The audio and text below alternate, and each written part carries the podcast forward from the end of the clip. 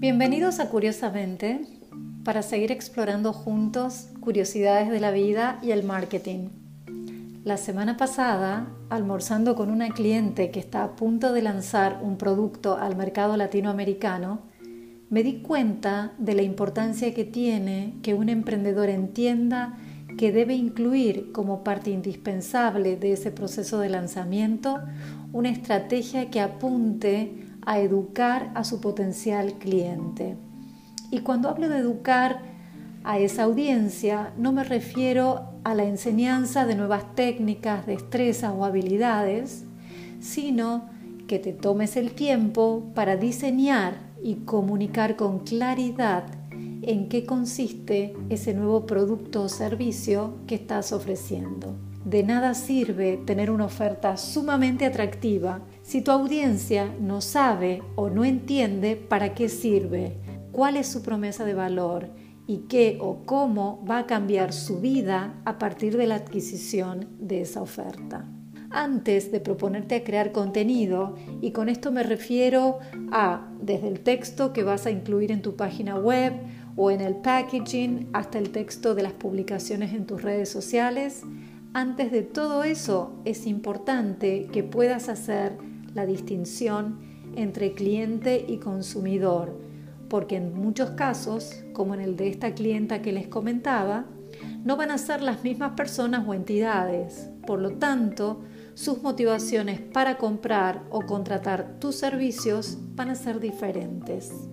Entonces, tu tarea va a ser realizar esa segmentación en tu nicho para poder aprender en detalle cuáles son las necesidades o deseos de cada uno de ellos y reflejarlos en tu estrategia de marketing para que respondan a esas necesidades.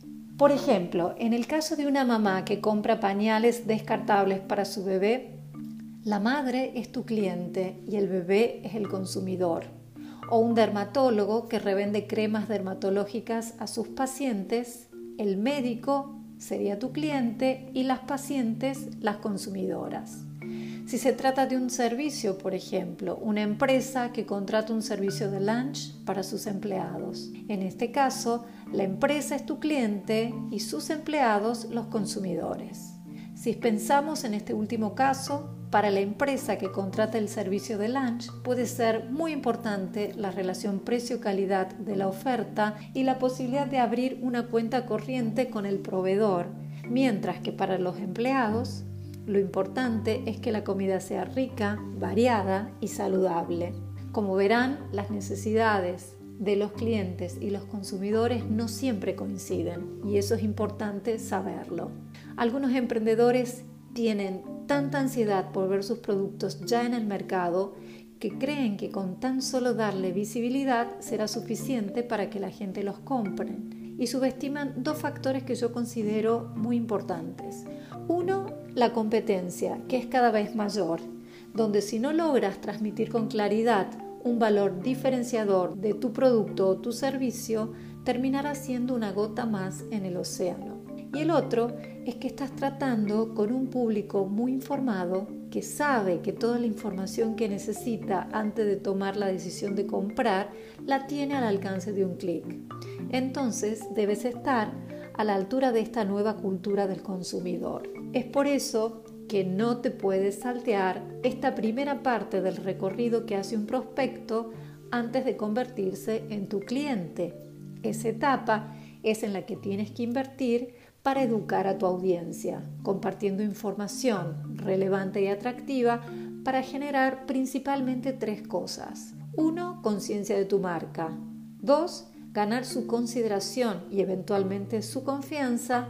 Y tres, poder convertirlo en tu cliente que con el tiempo se convertirá en un cliente habitual o recurrente, que es lo que todo emprendedor o marca quiere conseguir con sus estrategias de marketing. Ahora, si me preguntas en qué deberías concentrarte en el proceso de educar a tu audiencia, te diría, lo primero, informar con claridad para qué sirve, qué problemas resuelve, cuáles son sus ventajas o beneficios y qué cambiaría en la vida de esa persona si se decide a usar ese producto o a contratar tus servicios. En otras palabras, sería explicar en detalle cuál es tu promesa de valor. Después, mostrar lo que lo hace diferente o mejor que la competencia. También enseñar cómo usarlo correctamente o, en el caso de un servicio, cómo usar o consumir ese servicio. No es un detalle menor informar dónde lo puede adquirir o cómo te pueden contratar.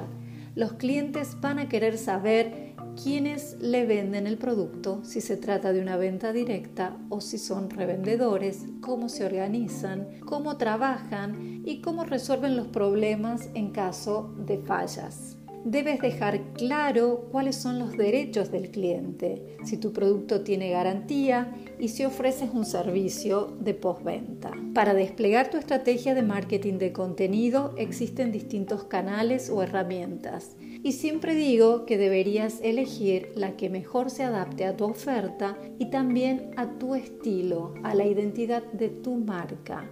Puedes utilizar folletos y manuales gráficos impresos o publicados en la web, demostraciones tipo taller o webinars, transmisiones en vivo o charlas presenciales, publicar artículos en blogs corporativos e inclusive hacer podcasts que están tan populares últimamente. Como para ir redondeando la idea, quiero que te quede claro que una de las principales finalidades del marketing de contenido es educar a tu público para que te compre o te contrate. Cuanto más claramente puedas mostrarle que tu oferta es la solución que ellos están buscando, más fácil será la venta. Recuerda que las personas navegan por Internet en búsqueda de soluciones para sus problemas personales o profesionales. Es decir, no siempre están detrás de información sobre determinados productos o servicios. Entender esa situación es lo que te va a permitir colocar a tu marca como fuente de referencia o autoridad importante para el consumidor. Por eso, el mensaje que transmita tu contenido debe ser recibido como un consejo o información útil y no como una mera invitación a comprar. Bueno, espero que todo esto te sirva y si quieres también puedes compartirlo. Los espero en el próximo episodio. Gracias.